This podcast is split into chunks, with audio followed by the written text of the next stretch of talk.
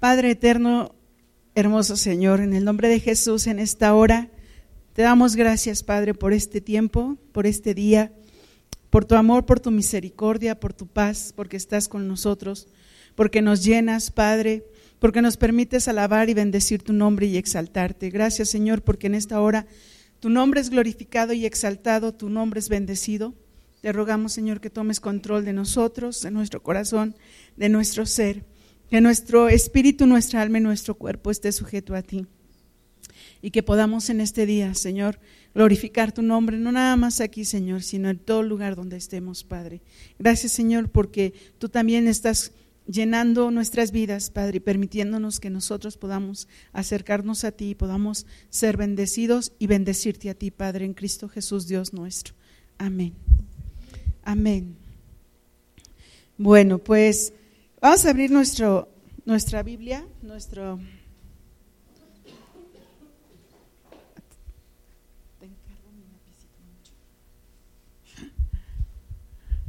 Amén. Vamos a abrir nuestra, nuestra Biblia. Cuando... Espérenme, si no, no me acomodo. En segunda de Samuel Eh, es uno de los libros donde, bueno, yo creo que todos nos enseñan, pero uno de los libros que más, más me han enseñado a mí son los libros de, del profeta Samuel. En el versículo 6,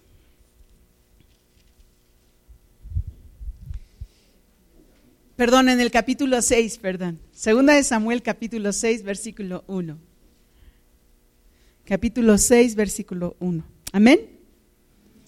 Amén.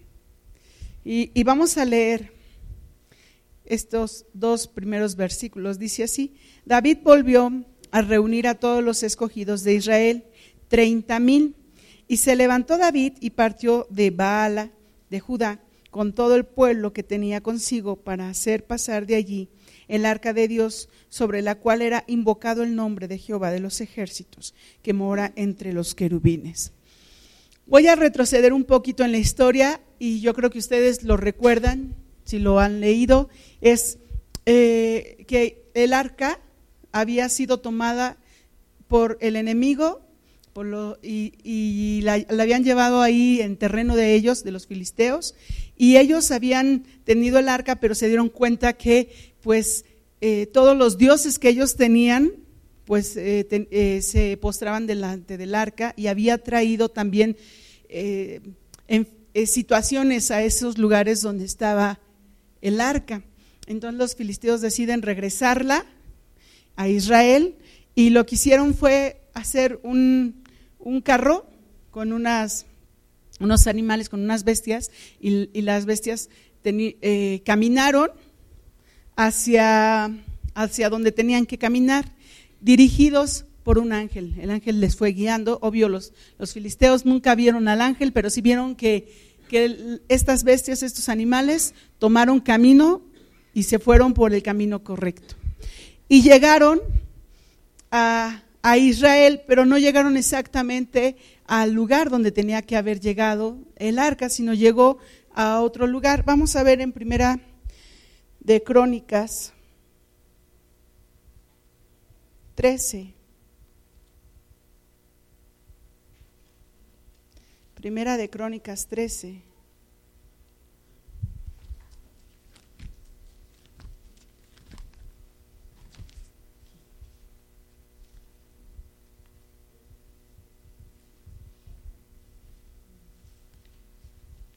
Dice la palabra del Señor en el versículo 1, y entonces David tomó consejo con los capitanes de millares y de centenas y con todos los jefes. Y dijo David a toda la asamblea de Israel, si os parece bien y si es la voluntad de Jehová nuestro Dios, enviaremos a todas partes por nuestros hermanos que han quedado en todas las tierras de Israel y por los sacerdotes y levitas que están con ellos en sus ciudades y ejidos para que se reúnan con nosotros.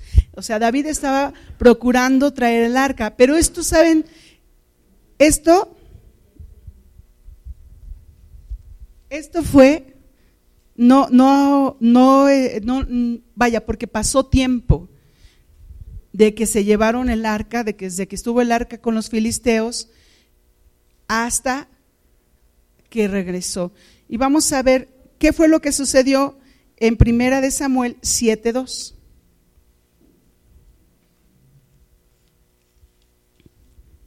Primera de Samuel 7:2.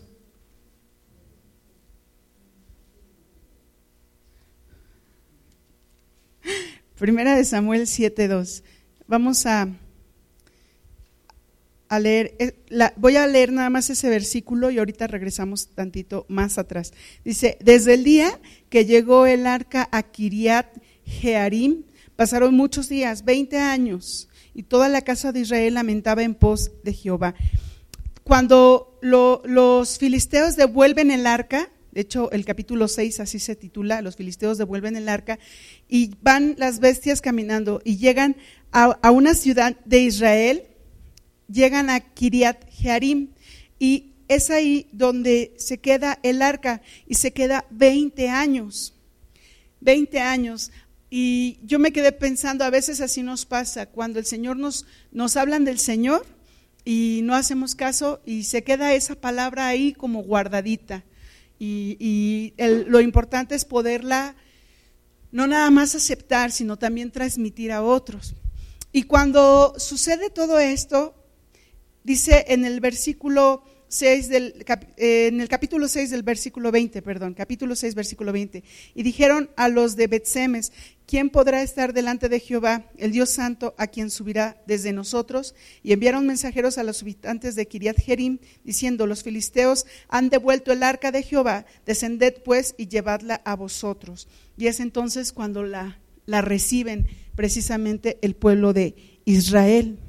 Pero no llega a un lugar especial, sino que llega a una ciudad cualquiera y llega a, la casa de una persona que además esta persona eh, eh, pues nunca se imaginó que el arca iba a llegar a su casa.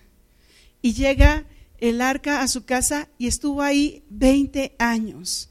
20 años donde, donde esa persona fue bendecida, donde esa persona fue eh, llena del Señor, donde lo que él hacía se multiplicaba, donde todo lo que, lo que en su casa había también era bendecido. Y todo por, porque estaba el arca. Sabes, nosotros ahora yo voy a, pedirte que tú pienses un poco quiénes somos ahora nosotros. El arca era donde el, lugar especial para Israel, para el Señor. Pero ahora, hoy en día, ¿quién es el lugar especial para el Señor? Nosotros. Dice la palabra que nosotros somos templo del Espíritu Santo. Y ahora nosotros somos como esa arca que, que, llevamos precisamente al Señor en nuestro ser y en nuestro corazón. Y llevando precisamente al Señor en nuestro ser y en nuestro corazón, nosotros podemos caminar llevando al Señor a donde vayamos. Y, a veces no nos damos cuenta de lo que estamos haciendo. Y pareciera que somos como, como esas bestias que iban caminando y se dejaban llevar por el ángel, pero nosotros en vez de dejarnos llevar por el ángel del Señor, muchas veces nos dejamos llevar por otras cosas, por otras razones y por otros motivos. No, nos gana la carne, nos ganan las emociones, nos ganan el carácter y pues todo lo, lo que podamos añadir. Y cuando eso sucede, pues realmente estamos provocando que en vez de acercar al Señor hacia nosotros o acercarnos nosotros hacia el Señor, lo estamos alejando, como estos filisteos que alejaron el arca de Israel. Pero Dios hace un llamado y, Dios acerca el arca. ¿A dónde? A Israel. ¿Con qué motivo? Con el motivo de que le alaben. Con el motivo de que le adoren con el motivo de permanecer en su casa, de estar en donde Él pertenece. Ahora, cuando sucede todo esto, que traen el arca y está en esta casa y es bendecida esta casa, pues em, sí pasan muchas cosas, pasaron 20 años, ¿qué no puede pasar en 20 años? Hay quienes mueren, hay quienes nacen, este, hay guerra, hay batallas, suceden muchas cosas y muere Saúl, el rey, y todo eso. Y entonces en esos 20 años que transcurrieron es coronado David como rey de Israel. Y David como rey de Israel se da cuenta que pues necesitan traer el arca de regreso al lugar donde corresponde. Y David decide, vamos a hacerlo, vamos a llevar el arca de nuevo al lugar que corresponde. Y vamos a ver en segunda de Samuel, de nuevo en el capítulo 6, y vamos a volver a leer el primer versículo. Dice, David volvió a reunir a todos los escogidos de Israel, treinta mil. David reunió a todos los escogidos, a todos los escogidos. No escogió a cualquiera, no escogió, no escogió a cualquier persona que iba caminando, no, a los escogidos. Ahora, ¿nosotros qué somos? Los escogidos. Somos los llamados a su nombre. Somos los escogidos.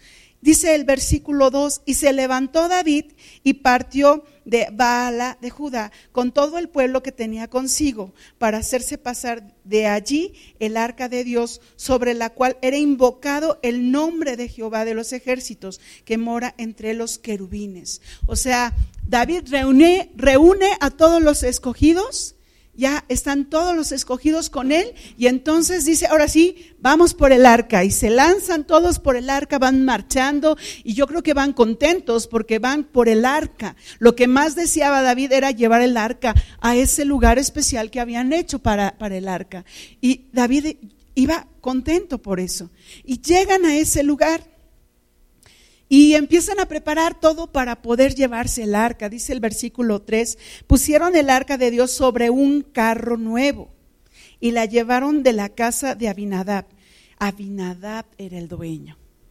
Abinadab era el dueño de esa casa, que estaba en el collado. Y Usa y Ahío, hijos de Abinadab, guiaban el carro de nuevo. Esta familia se encargó de cuidar el arca durante 20 años. Esta familia Imagínate si uno de ellos tuviera un año, o sea, 20 años, cuando vino ya David por el arca, ya tenía 20 años, pero esa persona no se acostumbró a estar en la presencia de Dios. No se acostumbró, y te voy a explicar por qué. Espera, no me vas a decir, ¿cómo que no se acostumbró? Espera, espera, espera. No se acostumbró a estar delante de Dios. ¿Por qué razón? Porque se dedicó a cuidar el arca, pero todos los días lo hacía con cuidado. Todos los días sabía que tenía que hacerlo con cuidado. Cuando nos acostumbramos a algo, ya no lo hacemos con cuidado. Es como cuando vamos manejando y ya lo haces por inercia, metes primera, metes segunda, metes tercera. A veces no se puede meter, pero normalmente sí. O a veces metes este el clutch cuando quieres meter el freno o al revés, pero, pero normalmente cuando te acostumbras a algo, ya lo haces por inercia. Ya no es, ya no es algo eh, que te asombre, sino lo haces por inercia. Pero esta familia no. Esta familia lo hacía de verdad, con un corazón sincero. ¿Por qué? Porque si no el Señor se hubiera ido desde hace mucho tiempo de ahí. O bueno, el arca la hubiera tomado y se la hubiera llevado a otro lugar. Pero ellos tuvieron esa dedicación y esa ese, enseñarle a sus hijos el, poder honrar a Dios, el poder dedicar la vida al Señor.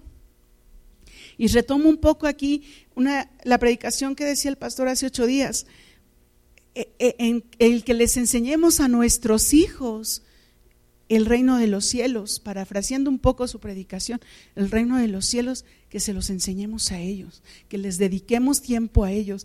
Decía un pastor, invierte en el reino de los cielos, invierte.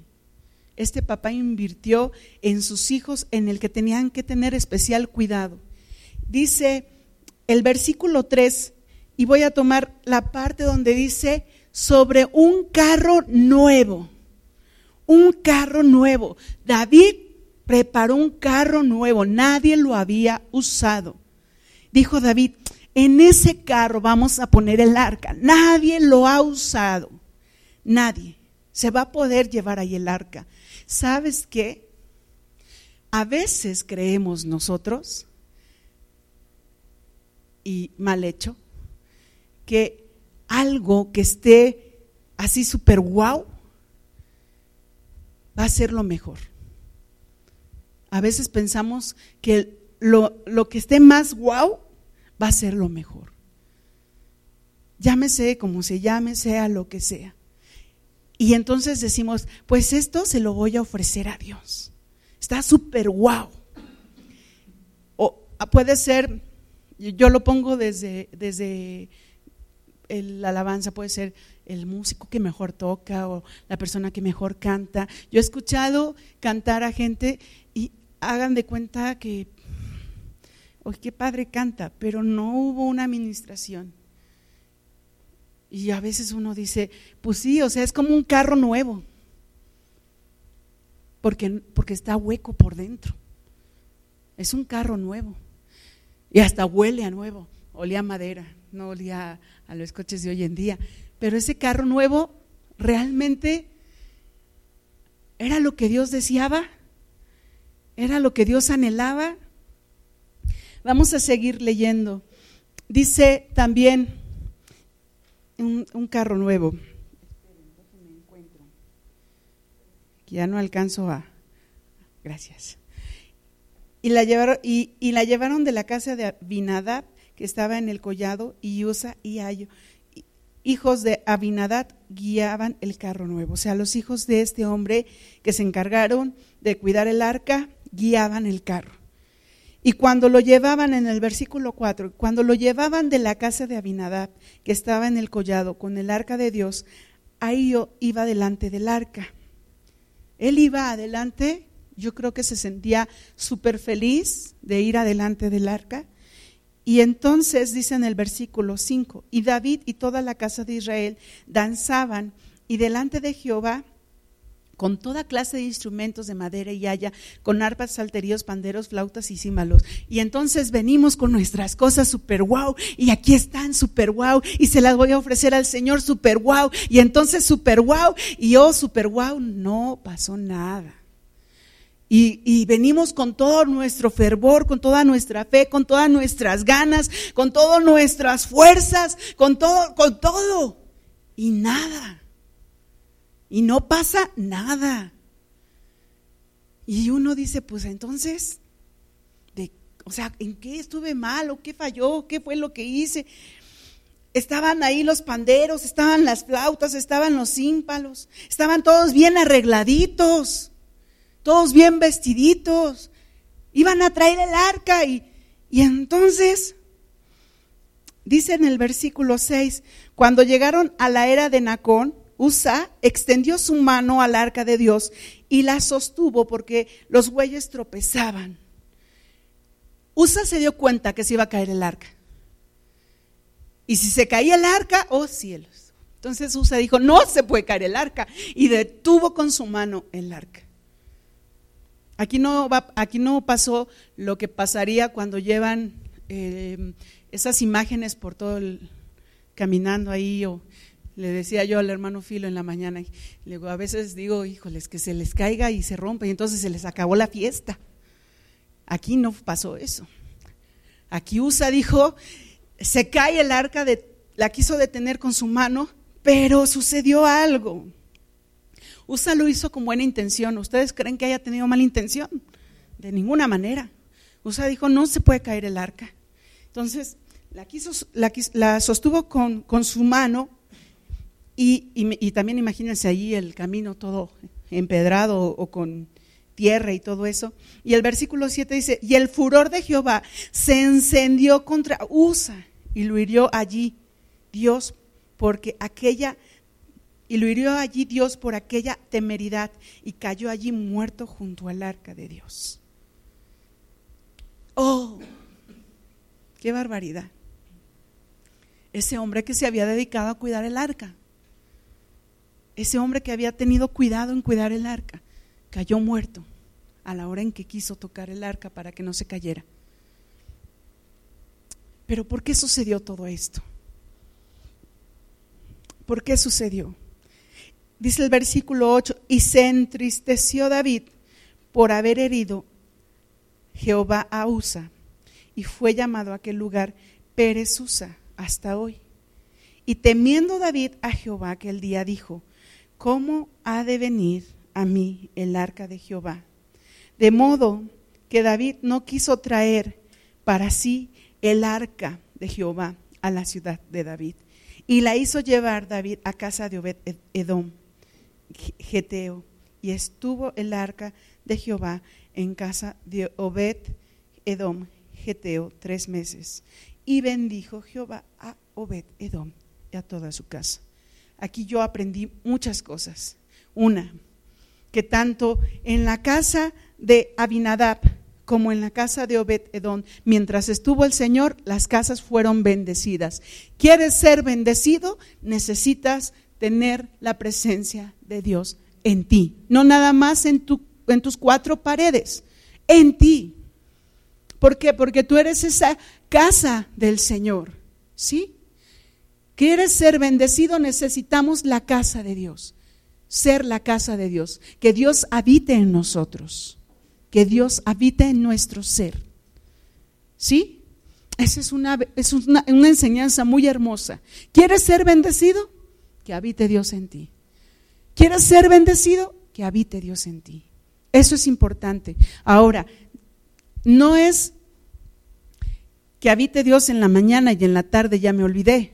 No, es constante, es todos los días, todos los días. Otra cosa que yo aprendí de esto de, estos, de este capítulo, de este versículos, de, de esta parte de la Biblia, David se dio cuenta de algo.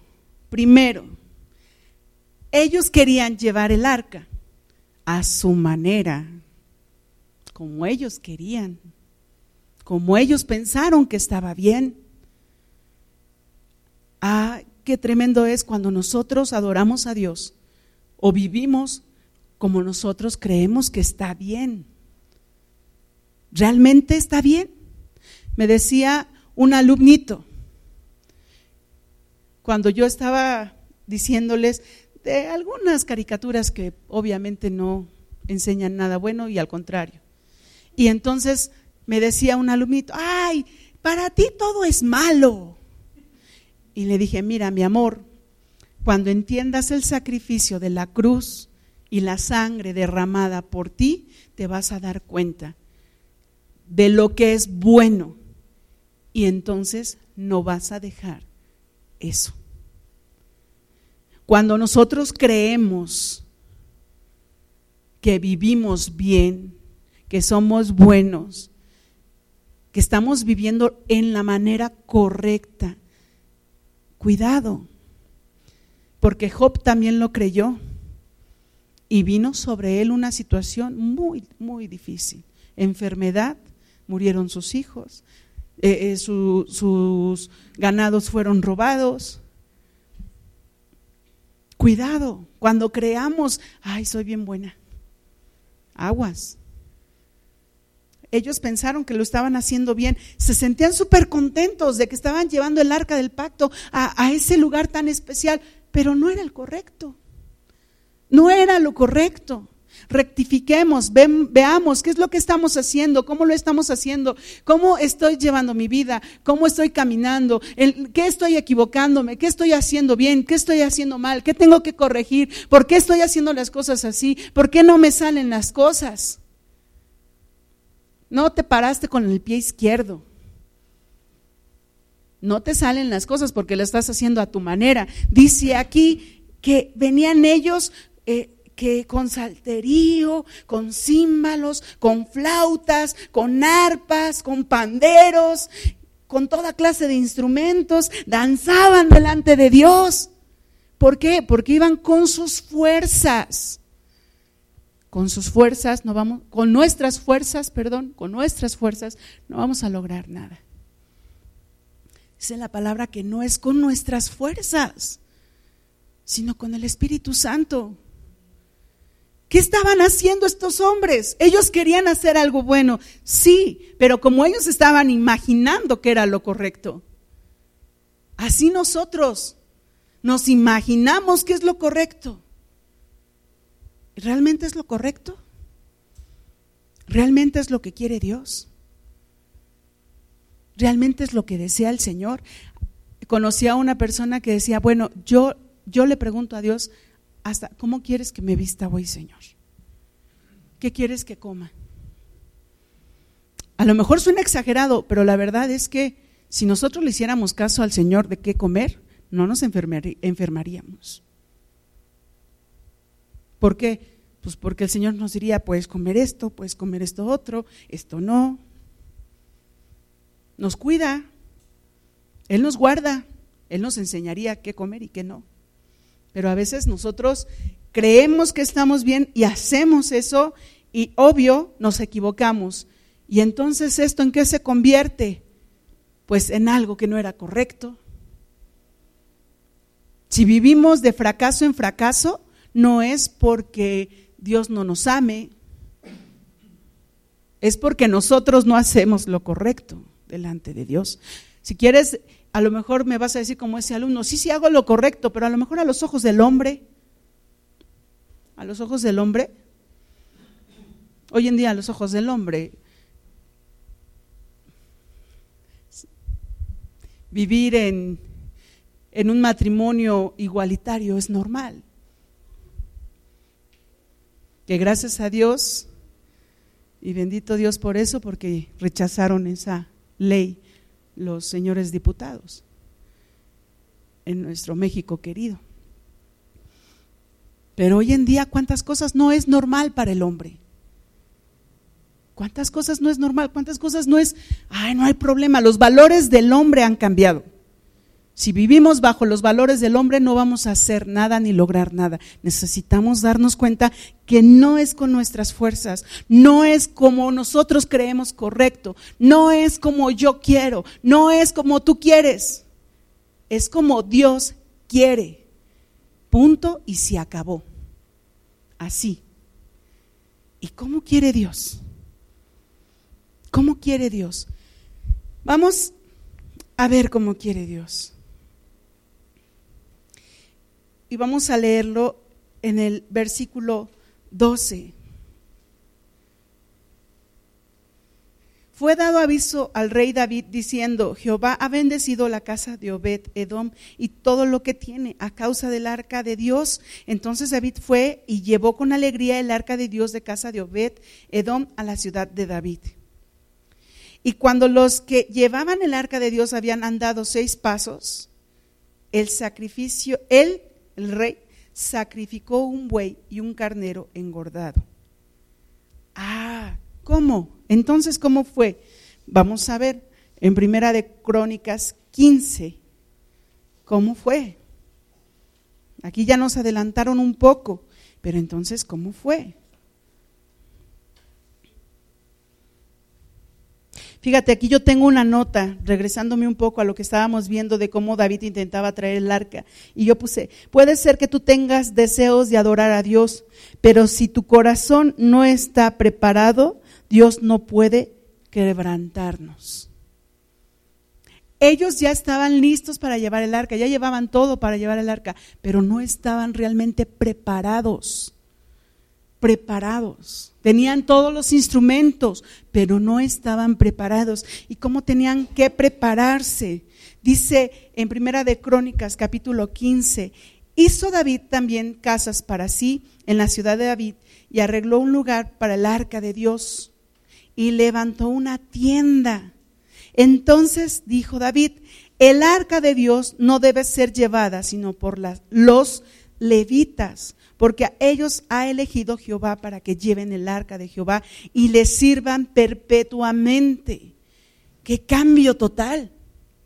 De unos animales a unos sacerdotes. Ahora te recuerdo que somos nosotros. Somos sacerdotes. ¿Por qué? Por gracia del Señor Jesucristo.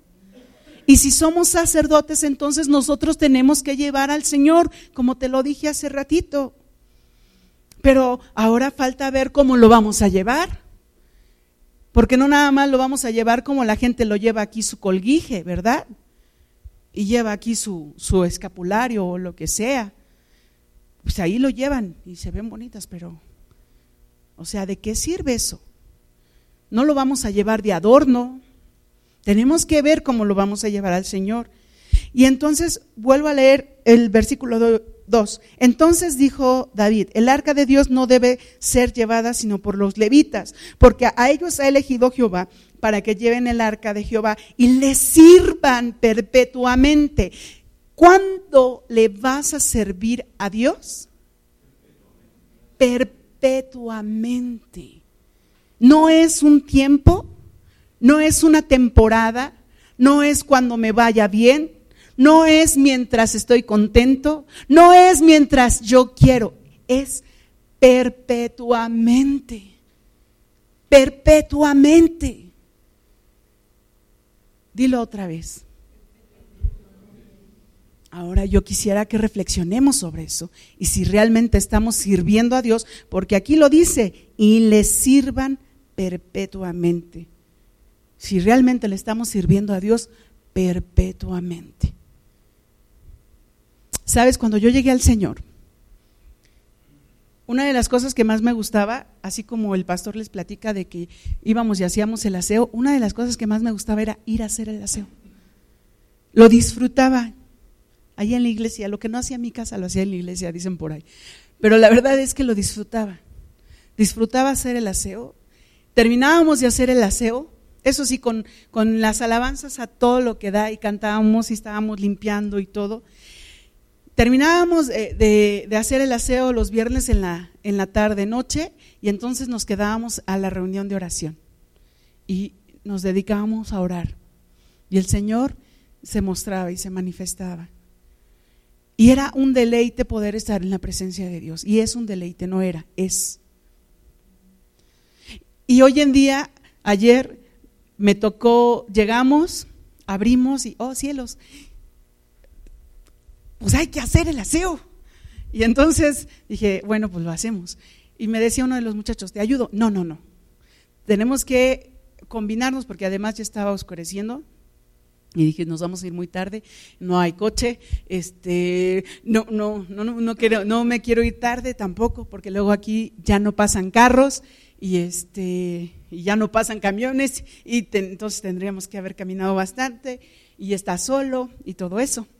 Entonces, este, pues ya lo hicimos y todo. Y, y el Señor ponía precisamente esta parte. ¿Qué tan dispuestos estamos a servir a Dios? ¿Qué tan dispuestos estamos realmente a servirlo? Realmente, realmente, o sea, no nada más es eh, eh, así, ay, no sé, no sé ni cómo explicarlo, sino realmente servirle, realmente que haya una disposición, que haya ese deseo, ese anhelo, ese el poder hacerlo, y ahora sí que las fuerzas, las ganas y todo, pero conforme a lo que Dios desea, no conforme a lo que nosotros deseamos. Y recordé una predicación que vimos aquí, nos no la mostró el pastor en jóvenes, no, fue una reunión de, que tuvimos los de la alabanza y, nos puso esta predicación que también lo puso después en el WhatsApp. Y decía este hermano que es de España, que él quería hacer muchas cosas que hacían otros, pero el Señor le decía a él, ellos puedes, ellos pueden, pero tú no. Y ayer fue así como que, oh, quiero estar en mi casa. Y recordé esas palabras de, ellos pueden, pero tú no. Servir a Dios, realmente servir a Dios, significa algo más grande que venir a hacer el aseo. Porque es servirle perpetuamente. Perpetuamente. Y si tú dices en tu corazón, pues es que yo tengo muchas cosas que hacer, yo no puedo. Yo también. Pero ¿sabes qué? Debemos de empezar a menguar nosotros. A menguar nosotros. Porque el que tiene que gobernar en nosotros es el Señor. Si tú le dices Señor al Señor es porque tú te estás haciendo el esclavo del Señor. En la antigüedad le decían Señor precisamente los esclavos, los criados, a su Señor. Si tú le dices mi Señor es porque tú te estás haciendo esclavo del Señor. Y Pablo lo dijo. Ahora soy esclavo de Cristo. Somos esclavos, tenemos que menguar. El orgullo no nos va a llevar a ningún lado. La soberbia menos. Tenemos que menguar. Dice después en el versículo 3, y congregó David a todo Israel en Jerusalén para que pasasen el arca de Jehová a su lugar, el cual le había él preparado. Ya había un lugar especial para el Señor, para esa arca. Ya había un lugar especial.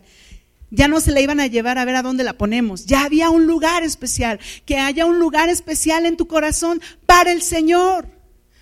Un lugar especial donde tú puedas tener ese, esa relación, ese encuentro, esa oh, manifestación de Dios. Hoy en la mañana que me paré dije, pues voy a ir rápido a comprar lo que necesito para darle desayunar a mis hijos. Y no tenía en qué irme, pues dije, me voy en combi. Entonces me di la vuelta de la, de la colonia y hay un llano en la parte de atrás.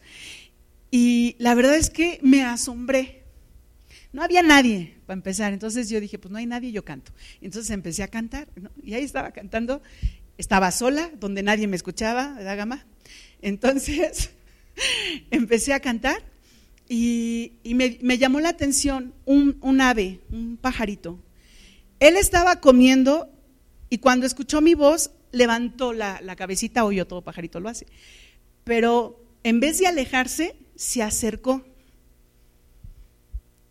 Y ya fue así como que, ah, mira, qué bonito. Entonces ya me volteé y seguí cantando. Y había otra besita de este lado y pasó lo mismo. Estaba lejos, estaba retirado y, em, yo seguía cantando y se acercó y yo me quedé así y vi el panorama y dije, gracias Señor porque tú te haces presente. De verdad. Pero hay que hacer un lugar especial en nuestro, a nuestro Señor en nuestro ser, en nuestro corazón. Dice el versículo 4, y reunió también David a los hijos de Aarón y a los levitas, a los hijos de Coat, Uriel, el principal y sus hermanos, 120, de los hijos de Merari, y, así nos va diciendo a cuántos fue reuniendo, de los principales, de los hijos de, algunos, o sea, eran escogidos, no eran cualquier persona, eran escogidos. Y dice en el versículo 11, y llamó David a los sacerdotes Sadoc y Abiatar, y a los levitas Uriel, Asaías, Joel, Semaías, Eliel y Aminadab. Y ya tenía él a toda aquella persona que iba a ir por el arca ya los había reunido. Esas personas especiales. Dios nos ha reunido porque somos especiales para Él. No somos cualquier persona. ¿Cómo se le llama cuando los reyes no reconocían a a un hijo bastardo? Y suena bien fuerte esa palabra, ¿a poco no? Yo a veces la digo y digo, ¡ay! Suena fuerte. Pero te digo una cosa, no es que se la diga a otra persona, no, no, no, no, sino doy esta explicación. Nosotros no somos bastardos. Nosotros hemos sido escogidos para ser hijos del rey. Y si somos nosotros escogidos para ser hijos del rey, estamos también escogidos para poder llevar al rey, para llevar a nuestro Señor. Y entonces dice en el versículo 12, mm, y les dijo, vosotros que sois los principales, padres de las familias de los levitas, santificaos vosotros y vuestros hermanos, y pasad el arca de Jehová de Dios de Israel al lugar que le he preparado. Y tengo aquí otra nota que dice, adorar a Dios no solo es cantar, es estar en santidad. Dice la palabra que tenían que santificarse santificarse, vivir apartado del mal, vivir en esa pureza que Dios desea. Tenemos que esforzarnos y tenemos que hacerlo. Hay un pensamiento que Dios ha puesto en mi corazón y tiene que ver un poco con esto, o con mucho. Cuando el Señor dice en su palabra, apartaos de mí, hacedores de maldad. Cuando están delante del Señor, y, ah, Señor, en tu nombre echamos fuera demonios, en tu nombre dijimos esto, en tu, en tu nombre hicimos esto. Y cuando el Señor les contesta, apartaos de mí, hacedores de maldad, los desconoce, los desconoce. Y yo, la verdad es que el Señor ha puesto en mi corazón esas palabras. Yo decía, y mi oración ha sido, Padre, no porque esté insegura de que yo sea salva, de ninguna manera, pero yo le dije al Señor, Padre, enséñame dónde estoy mal, porque yo no quiero estar delante de tu presencia desconocida. Yo no quiero estar delante de tu presencia desconocida. Yo no quiero que me digas, apartaos de mí, hacedores de maldad. Esa palabra, cómo ha retumbado en mi corazón y en mi mente estos días. Y yo hoy te digo, ¿qué estamos haciendo mal? Que nos estaba impidiendo llevar el arca al lugar correcto y que nos está apartando del Señor y que puede hacer que el Señor nos desconozca. ¿Qué estamos haciendo? Vivir en santidad significa vivir en santidad. Vivir en santidad es vivir en santidad, no hay de otra. ¿Qué estamos haciendo que no estamos viviendo en santidad? Desde lo más pequeño, desde lo más pequeño. Nosotros a veces somos tolerantes con los hijos y les damos así, bueno, está bien, o sea, te la paso, pero no lo vuelvas a hacer. Pero cuando llegue ese día, cuando llegue ese mero día, ¿qué vamos a hacer? Por algo tan pequeñito vamos a dejar perder nuestra salvación. Por algo tan insignificante. Vivir en santidad es vivir en santidad. Nos cuesta trabajo, no es fácil. ¿O es fácil? Vea que no. Pero tenemos que hacerlo, tenemos que esforzarnos, tenemos que luchar por vivir, vivir en santidad. Y cuando tú peques, si te das cuenta que estás pecando inmediatamente, pídele perdón al Señor. No vaya a ser que ese día sea el día en que te llame Dios. Y entonces, de verdad, Vivir en santidad es vivir en santidad. Caminemos en esa santidad como nos lo está pidiendo el Señor.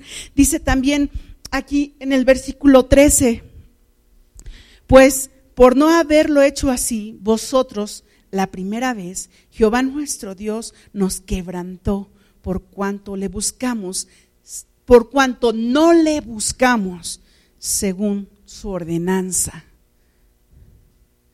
no le buscaron según lo que Dios había establecido. Ellos hicieron las cosas como ellos creían que estaba bien. Y aunque ellos iban con todas las ganas, con todas las fuerzas, con todo el ánimo, con todo el coraje, con todo, con todo, estaba mal hecho, porque no era conforme lo que Dios había establecido. Su palabra lo dice, por cuanto no le buscamos según su ordenanza. Aún hay un orden cuando buscamos a Dios. Aún hay un orden. No podemos buscarle sin tener el cuidado de que le estamos buscando. Y para eso tenemos que postrarnos delante de Él, derramar nuestro corazón delante de Él, nuestra vida, y pedirle perdón si es necesario, tener ese, ese cuidado porque lo dice, lo dice David, Dios nos quebrantó por no haber hecho las cosas como debíamos de haberlas hecho. Cuidado porque Dios puede quebrantarnos.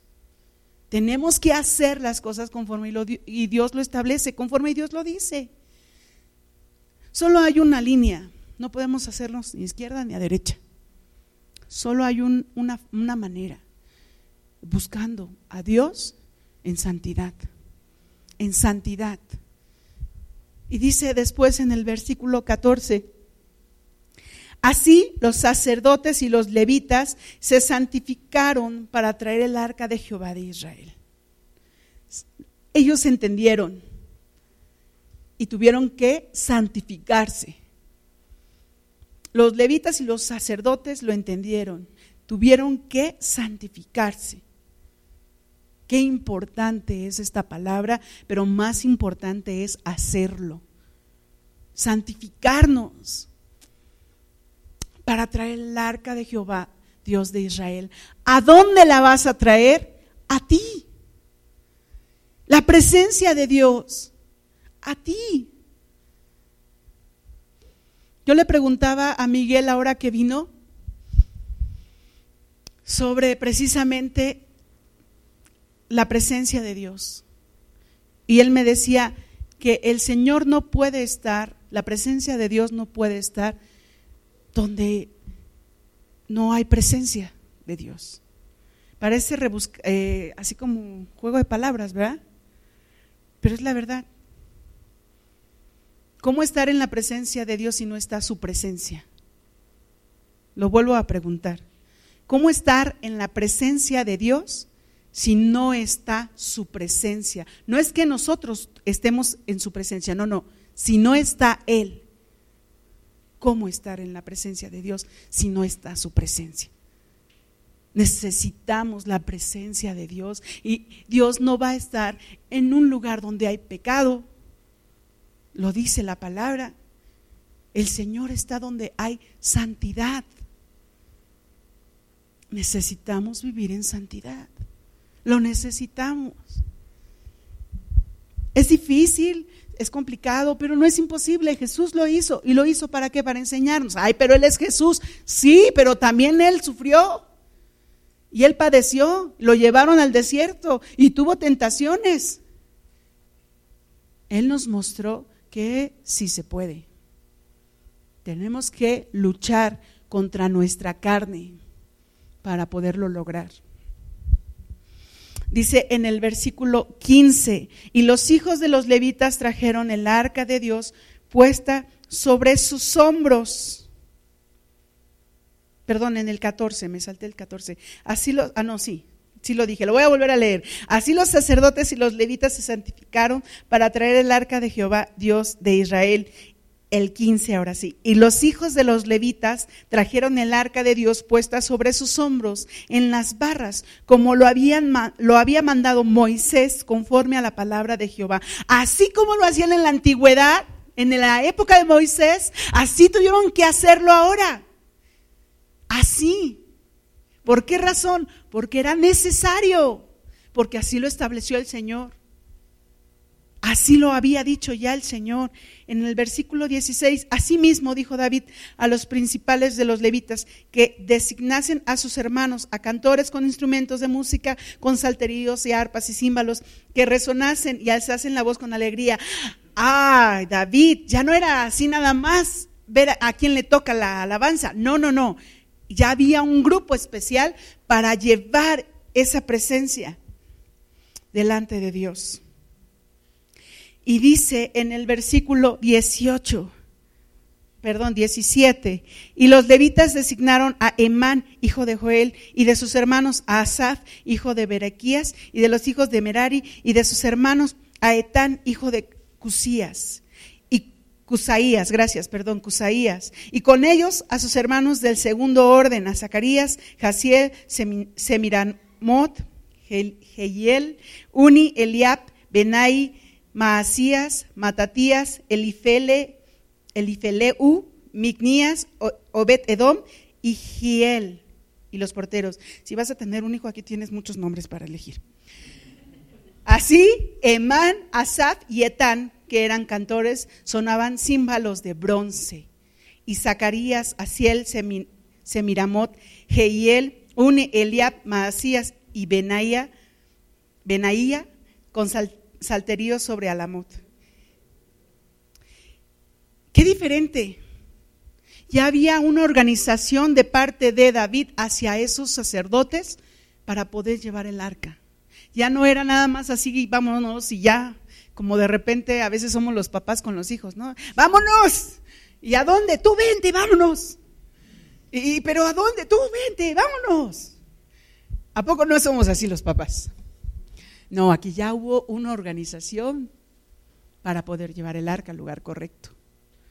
¿Que es divertido? Pues sí, sí es divertido, pero el arca no era algo para divertirse, sino era algo para regocijarse, para gozarse, para poder tener la presencia de Dios en el lugar correcto.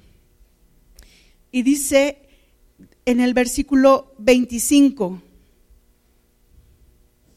Perdón, voy a, leer el 24. Y Sabanías, Josafat, Natanael, Amasaí, Zacarías, Benaía y Eliezer, sacerdotes, tocaban las trompetas delante del arca de Dios.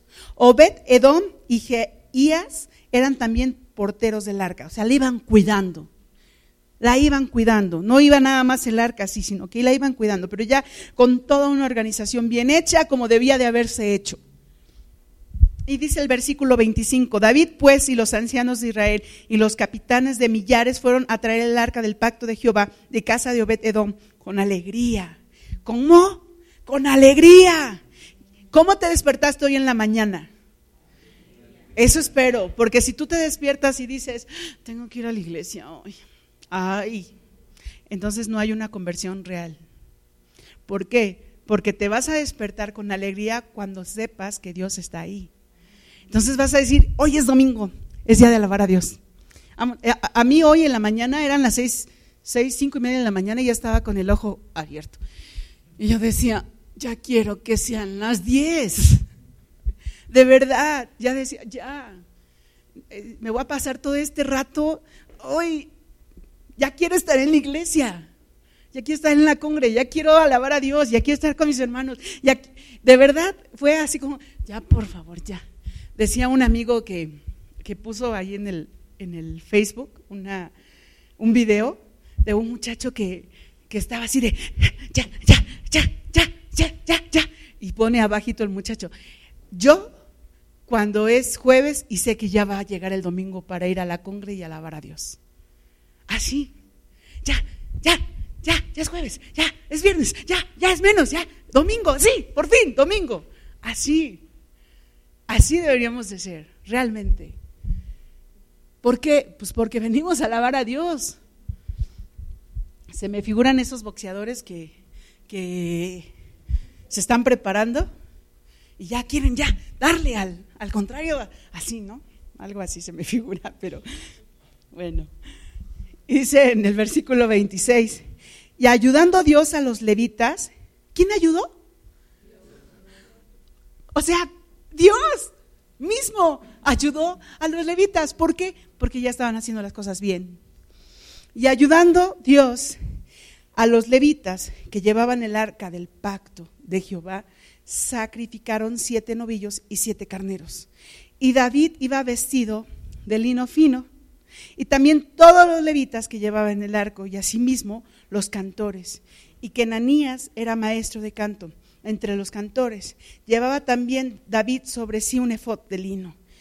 Iban vestidos de una manera especial. Su vestidura era especial. Que nuestra vestidura sea especial. No, no, no me refiero nada más a esta, sino a la que es por dentro, al espíritu. Que nuestro espíritu sea especial para el Señor. Que sea único. Que sea único. Prepararon todo para Dios pero conforme Dios lo había establecido. Y el rey estaba más que contento, más que contento, porque, porque llevaban el arca de regreso. De esta manera llevaba todo Israel el arca del pacto de Jehová, con júbilo y sonido de bocinas y trompetas y címbalos y el son de salterios y arpas. Daban unos pasitos, se detenían, hacían sacrificio daban otros pasitos, se detenían, hacían sacrificio. Daban otros pasitos, se detenían y hacían sacrificio. Así es como llevaron el arca. Y a lo mejor dices, híjole, qué cansado. Cuando estás en el Señor no se te hace cansado. Me decía mi esposo la otra vez, me, vio muy, muy cansado un miércoles de oración y me dijo, si quieres, quédate. Le dije, no. Y dice, no, ¿por qué no? Le digo, porque yo tomo mis pilas en la oración. Salgo de aquí renovada, fortalecida. De verdad, llego a mi casa y hasta risa me da. Digo, yo venía con sueño y ahora no tengo sueño. Porque, porque la oración fortalece. La presencia de Dios fortalece. No nos cansa. Y ellos no se cansaban. Eligieron a los animales especialmente para ese día no fue cualquier animal, tenía que ser sin mancha. tenía que ser primogénito. O sea, no fue cualquier cosa. Nosotros, y de verdad lo digo con todo el corazón, ¿qué venimos a traerle al Señor el domingo? ¿Sabías tú que la alabanza, el tiempo de la alabanza y de la adoración, es un momento donde tú le das a Dios? Donde tú le das a Dios.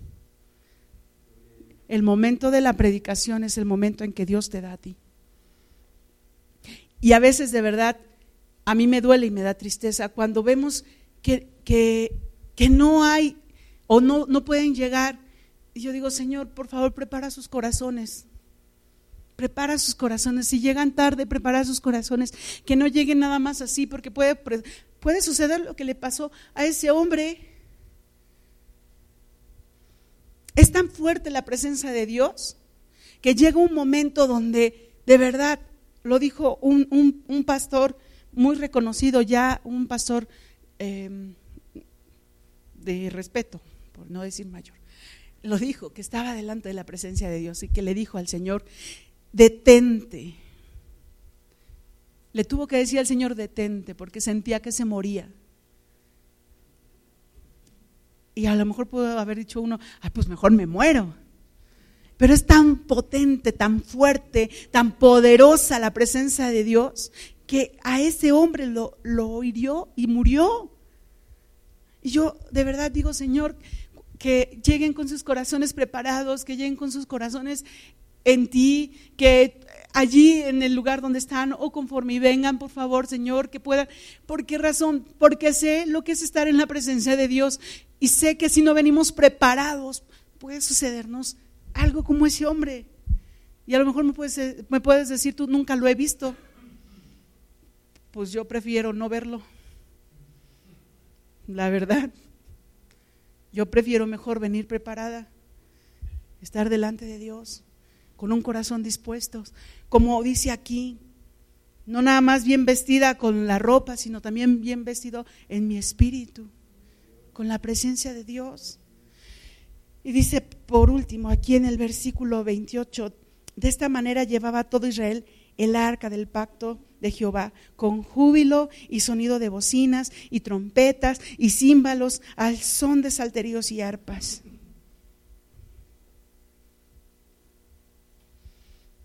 ¿Cómo, queremos que Dios ponga en nuestro corazón su presencia? ¿Cómo queremos que esa presencia sea una realidad de nuestras vidas?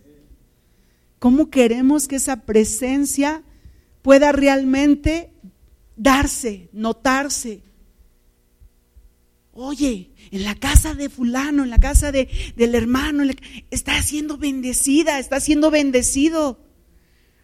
Porque está la presencia de Dios. Hasta los mismos vecinos se dan cuenta. Es que a ti siempre te va bien. Es que tú siempre tienes muchas cosas. O es que siempre tú estás muy bien. Esta es la presencia de Dios. Es que tú ah, eh, haces las cosas y te salen bien. La presencia de Dios la presencia de Dios, de verdad.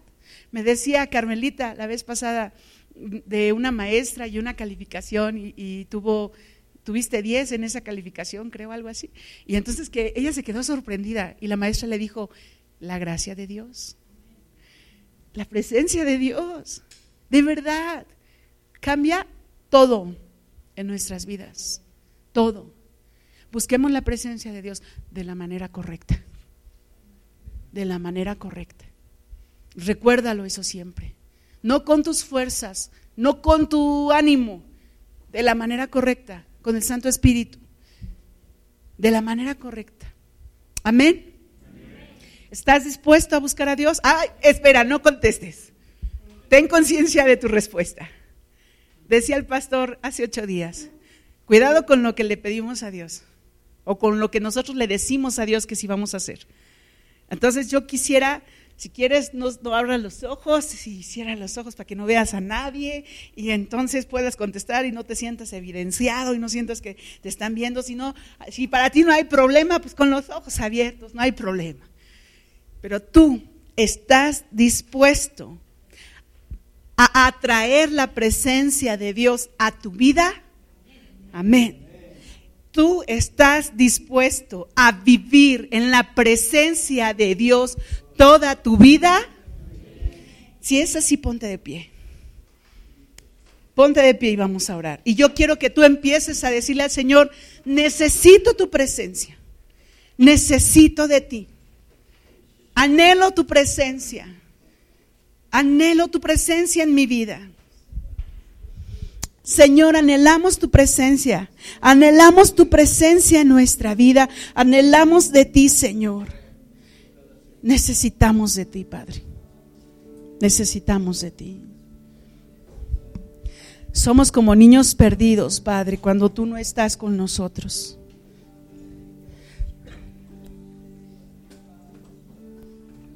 Cuán importante es tu presencia, Señor.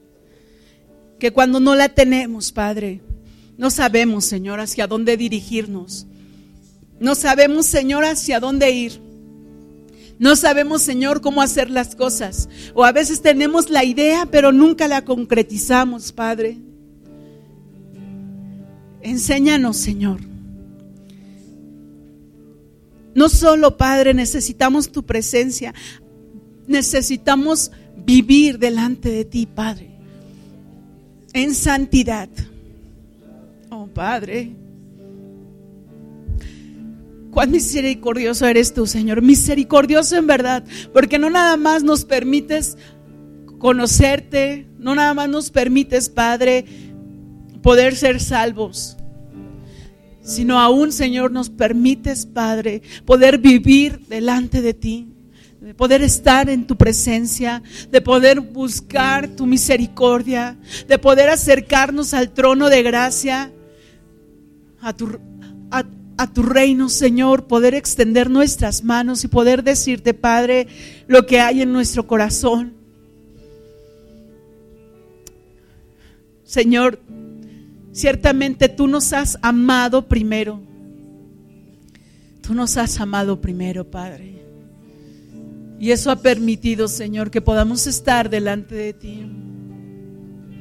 ¿Quiénes somos nosotros, Padre, para que hayas tenido memoria de nosotros? Nos ha alcanzado tu misericordia, nos ha alcanzado tu bondad. No permitas, Señor, que nuestro corazón, que nuestro ser Aleje tu presencia de nuestras vidas. Antes bien, Señor, que podamos acercarnos más, más y más delante de ti. Buscar tu rostro. Vivir en santidad como tú deseas, Señor. Vivir en santidad como tú anhelas, Padre porque tú no quieres que ninguno de tus hijos se pierda, sino que cada uno, Señor, entre a la presencia de tu Hijo amado, a tu misma presencia, Padre. Que vivamos en esa santidad, Señor. Renuncia, renuncia a tu pecado. Renuncia a tu pecado. Llámese como se llame. Dile al Señor, Señor, yo renuncio a este pecado. Yo renuncio, Señor, a lo que he hecho mal delante de tu presencia. No deseo más vivir en pecado. No deseo más vivir conforme y la carne. No deseo vivir más conforme y el hombre ha enseñado. Anhelo vivir, Señor, conforme y tú has enseñado en tu santidad. En tu santidad, Padre. Necesitamos tu presencia. Necesitamos de ti, Padre. Necesito vivir en santidad, Señor. Conforme y tu espíritu, no conforme y mi espíritu. Conforme y tu espíritu, Padre. En el nombre de Cristo Jesús, Dios nuestro. En el nombre de Cristo Jesús. Amén, Padre.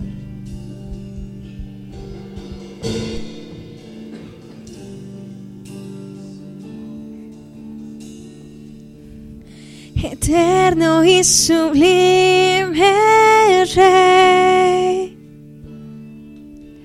El cielo no te puede contener. Habitas en lo alto, Dios. La tierra es el estrado de tus pies. Eterno y sublime Rey.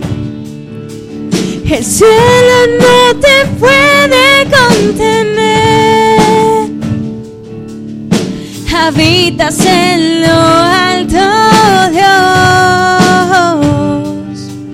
La tierra es el estrado de tus pies.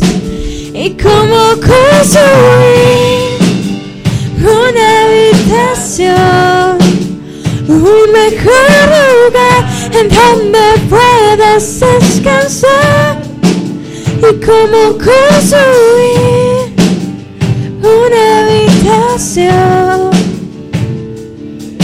que sea un santuario para ti. Soberano creador,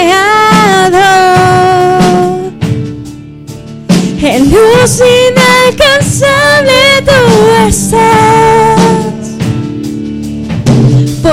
De todo con tu voz, el universo en tus manos está. Y como construir una habitación, un mejor lugar en donde puedas descansar. Y como construir una habitación que sea un santuario para ti. En tierras vivas escogiste habitar. En débiles hombres tu gloria mostrar. Edificados en la piedra angular. Somos tu iglesia, tu hogar. En piedras vivas escogiste habitar. En débiles hombres tu gloria mostrar. Edificados Crucificados en la piedra angular, somos tu iglesia, tu hogar. Somos tu iglesia, tu hogar.